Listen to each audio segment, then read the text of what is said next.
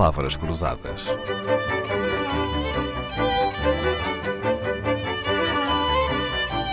Porque quase tudo é uma questão de semântica. Margarida Ferra, da comunicação e da museologia para a linguagem clara na cultura.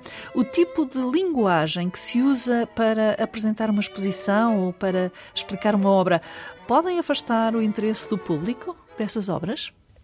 Eh, se estivermos a usar a, eh, a, um texto para chamar alguém a, eh, a vir à nossa casa, é bom que usemos as palavras que, que o nosso interlocutor conhece.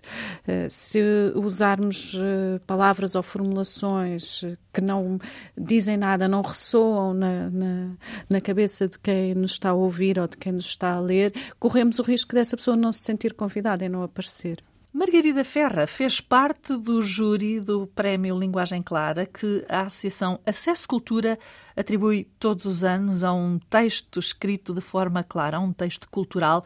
Ontem recordarmos um dos textos premiados, um texto do Museu da Covilhã. Hoje, Margarida, trago-lhe um texto que recebi por e-mail e que é um convite para uma exposição que, por cortesia, não vamos identificar. E esse texto, que eu vou pedir-lhe que analise a seguir, diz o seguinte.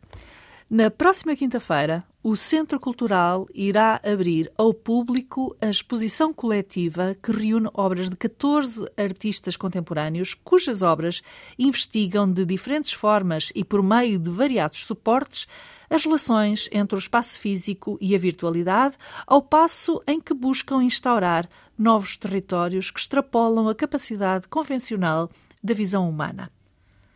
Então, que problemas de linguagem é que temos aqui, Margarida? Bom, em primeiro lugar, vejo uma longa frase. Verdade. Custou a ler? Uh, custou a ler com, com respirações difíceis. Uh, e percebeu para que é que seria este convite? Falta-me um título, sinto falta de um título nesta exposição coletiva que fosse também, eh, no fundo, o fio que ligasse eh, estas 14 eh, ou estas obras destes 14 artistas contemporâneos e, sobretudo, ehm, numa primeira análise, não sei sobre o que é que é esta, esta exposição, não sei que tipo de, de, de, artistas são, são estes, são artistas mais visuais, trabalham com instalação por exemplo. Uh... Não se sabe desde logo o essencial. Isto é pintura, é escultura, não é? Artes plásticas, o que será? Exatamente, portanto, fico sem saber, ficamos sem saber o que é. E depois, na verdade, se espremermos muito bem o texto e mesmo que, os que o limpássemos, um, com muitas aspas, das palavras mais complexas e substituíssemos uh, extrapolam por uh, ultrapassam ou, uh, ou outras, assim... mesmo assim ficávamos sem saber o que é que de diferente tem esta exposição de outras exposições coletivas que incluam 14 artistas. Olha, se eu lhe pedisse agora para dizer, para resumir o texto que eu li, a frase que eu li, não era capaz, mas não? Não, a única coisa que alguma coisa era que eram 14 artistas numa exposição coletiva. Pois é. Margarida Ferra, que fenómeno é este uh, de se escrever num tom muito elaborado, abstracionista, às vezes sem sentido até, quando o que se pretende é atrair público às artes? Pretende?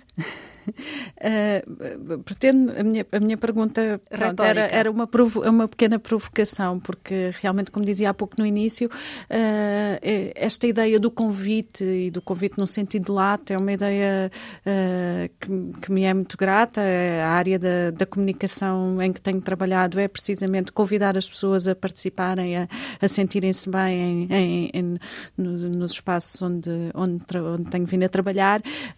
o que me parece é que às vezes quem escreve os textos não tem a dimensão da comunicação presente, tem quer transmitir um conteúdo e socorre-se de uma linguagem que domina sem pensar no, no, no, lado do interlocutor. Ou sem pensar quem é este interlocutor. Para que, ajuda muito se pensarmos onde é que vamos publicar os textos, não lemos um, um post no Instagram da mesma maneira que ouvimos um, um programa de rádio ou um podcast, não, não, não escrevemos da mesma maneira para um uma e outro, um e outro lugar e quem são as pessoas que estão do outro lado, que às vezes até podem ser a mesma pessoa, mas como dizia uh, há pouco ou ontem, já nem me recordo bem, um, uma pessoa não, não lê da mesma maneira sentada um texto de catálogo ou de pé numa exposição um texto de parede. E depois parece que se faz uma moda e às tantas já estão a escrever assim porque sim, não é? Porque seguem uma tendência que se criou, não é?